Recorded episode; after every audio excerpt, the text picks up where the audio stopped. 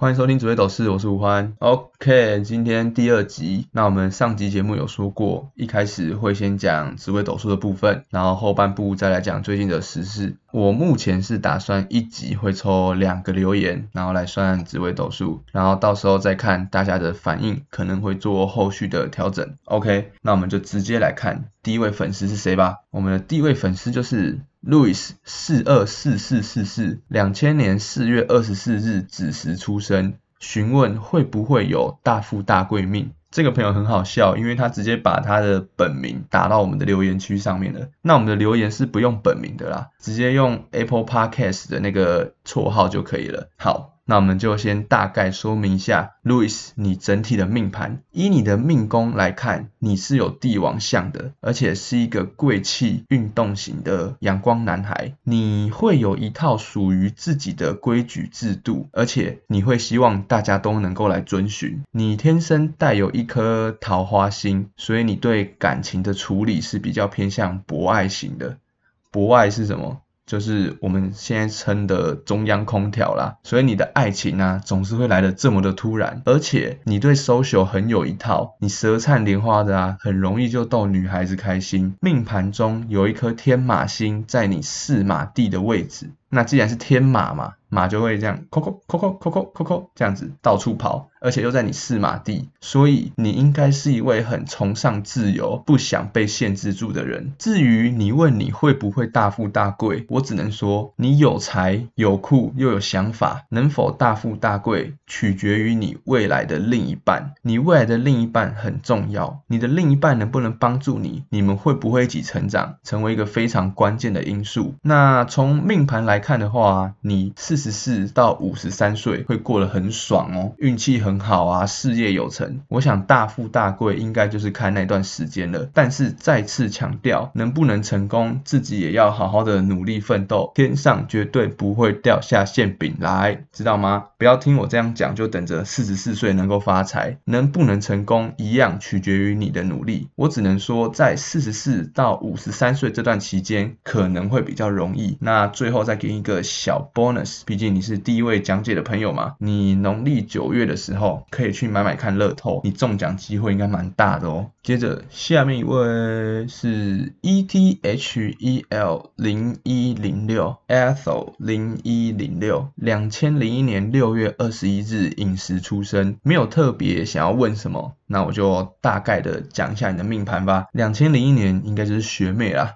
还蛮可爱的，直接把那个经纬度也给我打上来了。那标示出出生地的经纬度呢，会让你的紫微斗数更准确，没错。因为紫微斗数的祖师爷陈希仪先生就是河南省的鹿邑县人，由于他的所在地跟新疆啊就差了一个时辰，所以在排列出来的命盘就会截然不同嘛，差一个时辰就会差很多啊。但是目前小弟我功力还没有到这么高深，所以以后只要给我出生年月日跟你的时辰就可以啦，还。还是很感谢你这么的相信我。好，那我们直接进入正题。现在先来看一下你的命盘好了。你应该是一位很注意仪容的女生，你对外在会比较有要求。所以应该蛮漂亮的，而且你在求学的阶段也会常常当个什么长之类的，可能是会长啊、班长或者是什么社团的干部，而且你非常的有长官缘，在职场上应该会得到很多长官的帮忙，可以说是如鱼得水的存在。可是这边要提醒你一下，在职场上如果遇到需要你签名负责的文件，就要特别小心，要记得多看两遍哦，就是要再 check 一下啦。然后呢，你在对外的部分很会照顾别人，而且个性也很阿莎里。就算你没有故意放电，也很容易吸引异性。哎，不知道不知道这个真的假的哦？我我也很好奇你到底是谁，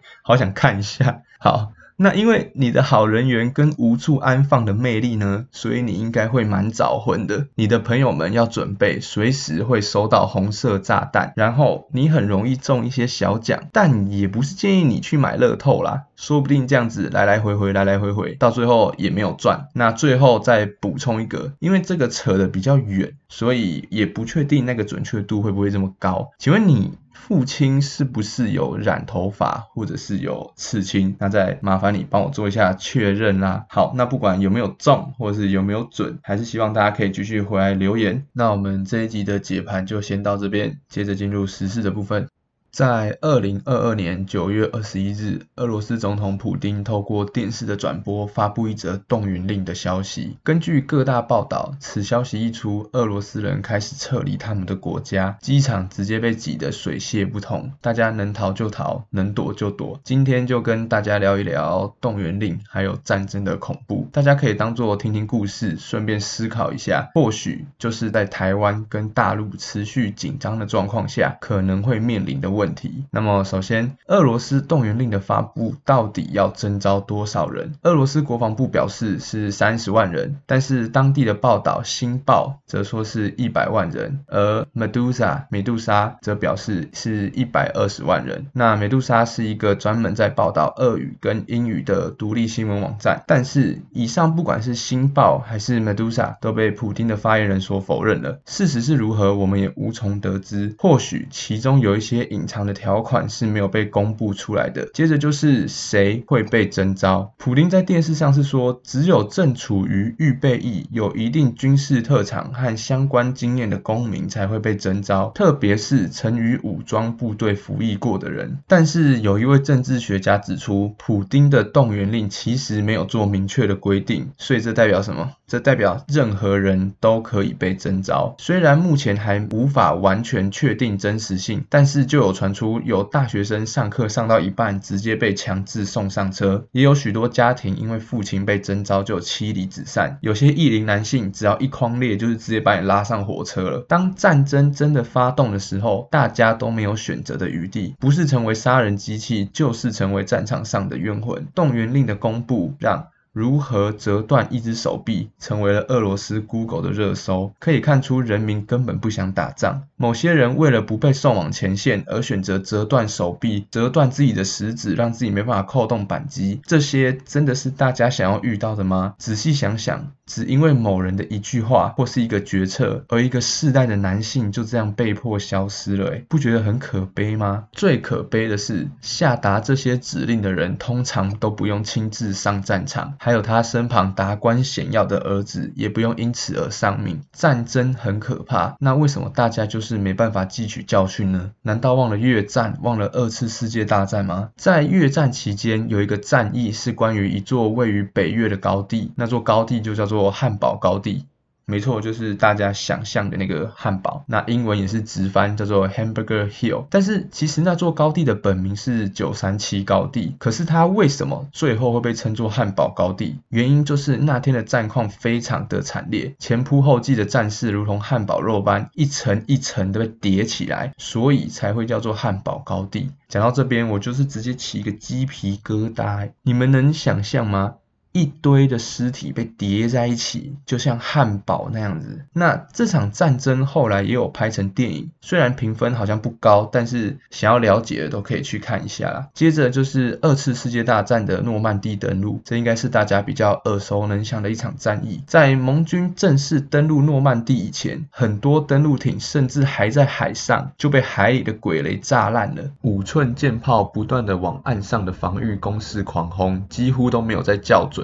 而德军的炮阵地也不遑多让，弹如雨下的回击。那当你好不容易登陆后呢？光是滩头上碉堡内的机枪就够你受了。尤其交叉火网的形成，配合着迫击炮，双方互相交火，子弹啊炮弹铺天盖地而来。有些人才刚登陆，未发一枪一弹，你就马上领便当了。许多人壮志未酬身先死。战争的背后，往往伴随着无数生命的消逝。同类的杀戮，让人命是如此的不值钱。那你觉得你值多少钱呢？当战争来临时，你看一颗子弹多少钱就能买走你的性命了。生命在绝对的利益面前根本不值得一提。身为百姓的你们觉得值得吗？那我们台海之间当然比较不同。如果台海不幸发生战争的话，我们是属于防守方的，虽然会比较有优势，但是在子弹、飞弹都不长眼睛的状况下，你觉得你能成为那一位幸运儿吗？或是跟大部分的人一样，成为枪下亡魂，被草草的埋葬？甚至是曝尸荒野。这集因为刚好看到俄罗斯的动员令，所以有感而发啦。现在台海关系之所以比以往更紧张，也是因为习近平即将迈入第三任期。一般中国主席都只有两个任期，既然他进入了名不正言不顺的第三任期，那他势必要留下一定的历史功绩来巩固他的正当性嘛。所以来完成统一大业，成为了他重要的选项之一。那一个任期的话就是五年，所以就有人推论说。说可能会在第三年啊，或是第四年的时候展开行动，那我们也要做好万全的准备。我们最近是不是应该多关注美国对中政策以及背后代表的意义？有办法，或者是你有想法的人，也可以勇于发声，让台湾政府知道我们并不希望战争或是两岸的关系变差，并且小心对岸每一次的演习，不要某一次的演习成为了真正的攻击。好，那最后就是一个小补充，台湾。其实也有动员令，那假设发布了会怎样？除了上述的情况外，其实台湾的大货车啊、连接车、推土机还有挖土机什么的，都有所谓的动员编号，用来预防一些战备的需求。可是也不一定是打仗，可能在一些救灾的方面也可以紧急动员。那紧急动员的时候呢，你的那些大货车啊、连接车、推土机、挖土机什么挖割的，就是可能会被征用，用来协助作战或者是救援。行照大家可以看一下，有一个边管动员。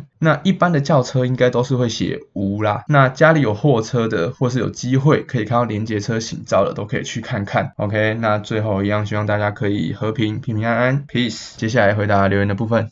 留言的话，因为有些人是留紫微斗数，有些人是留想要说的话。那在这一趴，我就不会再特别讲到紫微斗数，就来回复一些其他人的留言。好，那第一位是排球，然后一颗白色的爱心。他说排球课认识的朋友来报道，超期待紫微斗数算命，因为很喜欢算命类型的节目跟真实算命。然后因为上班也都要接受时事，觉得同时可以听到新时事跟观点很重要。期待接下来的集数。非常感谢排球课认识的朋友，虽然我们在期末考的时候没有一组。因为我太常翘课了，还差点没有考到那个期末考，但是还是很谢谢你可以来我这边留言。然后你说超期待紫微斗数，然后很喜欢算命类型的节目。我觉得应该大部分人都会喜欢啦，毕竟大家对自己的未来都会很好奇嘛。那看有没有机会，你也可以在底下留言你的出生年月日跟时辰，看有没有机会可以抽到。然后你说听到新时事跟观点很重要，这个想法真的是很赞诶，因为现在真的太多人都没有在注意时事了。那你如果要听到时事的话，一定就是要看一下新闻嘛。那假设你真的没有时间的话，你就可以来 follow 我的频道，预计是每个礼拜五会更新啦，希望我可以继续保持。很谢谢你来这边留言，我的第一位粉丝。好，那接下来是 OTLS 二九，他说老师来了，帅哥讲话绝对要听，哪里找这种又帅、讲话中肯又有知识的 podcast？想要有内涵的人绝对要来听一下。我一定要先声明，这个不是我自己的账号。好，很感谢 OTLS 二九在这边留言啊。希望在我之后的集数也能看到你继续留言，那是不用到这么吹捧啦，你可以多一些评论或是什么自己想要说的，我也可以给你一些建议。好。那下面一位是鸭马鸭，然后标题是一只牛跟啤酒啊，牛皮厉害的老铁，谢谢亚马从日本远道而来的祝福。然后接下来是 Sweet Low，他说很有趣的主题，加油，很谢谢你，希望之后你可以继续听我的频道，也会觉得很有趣。然后陈妮妮妮，他说一级棒啊，真的啊，一级棒啊，很谢谢你，没有你们我应该也没办法一级棒。希望之后也能继续得到你们的支持。然后是哈哈哈哈哈龙三条线，然后他说豪神驾到，想请问一下老师，我如果想算紫微斗数的话，能请你帮忙吗？一定没问题啊，好神呢，怎么可能拒绝？你就有时间的话，一样在我的 podcast 底下留言，出生年月日跟你的时辰，然后你一定是没有改到 Apple Podcast 的那个昵称，所以才会变成哈哈哈哈龙三条线哦。然后还有一个是 F E W A D F H J U G C，他说人帅声音又好听的吴老师，可以帮我算一下吗？然后给我他的出生年月日跟时辰，但是我忘记跟大家 强调了，一定要给我性别啊，不然这个到底是男生女生我也是不知道啊，所以可能之后大家要注意一下，一定要留下你的性别，我才有办法帮你算。再来最后一个留言是 Brian Liu 一零四八五。他说：“美国自古以来就是靠战争赚钱，只要两岸关系紧张的一天，他们就有钱赚；真正打起来了，反而就没钱赚了。不管结果被收复了或是独立了，美国都没钱赚。他们现在的做法就是一边洗脑台湾，一边安抚中国，时不时攻火，想办法让关系紧绷但不爆炸。对美国重要的就是经济价值。中东本来美国有介入扶植政府，就是为了石油。”后来，美国在自己的国家发现了页岩油跟别的能源，就直接放中东自生自灭。反正美国自古的政策就是利益优先，真正打起来了，一旦被评估成没有钱赚，就会直接被刺。好，非常感谢 Brian Liu 的分享。那他这边有点像是在帮我补充我上一集有说过美国比较不好的地方。那他就是在举更多的例子来帮我做一个佐证啦。那大家也可以仔细听听他这句话的一些含义是什么，然后去思考一下。好，那一样，你有什么问题想要问我的，或者是有什么事情想要分享给大家的，都可以到我的 podcast 底下留言。那职位斗数的部分，可能就是说要算的人，就一样底下帮我留言。那我就是会去看留言的日期，上一集的留言我就不会再看了。OK，那今天的节目就先到这边，大家拜拜。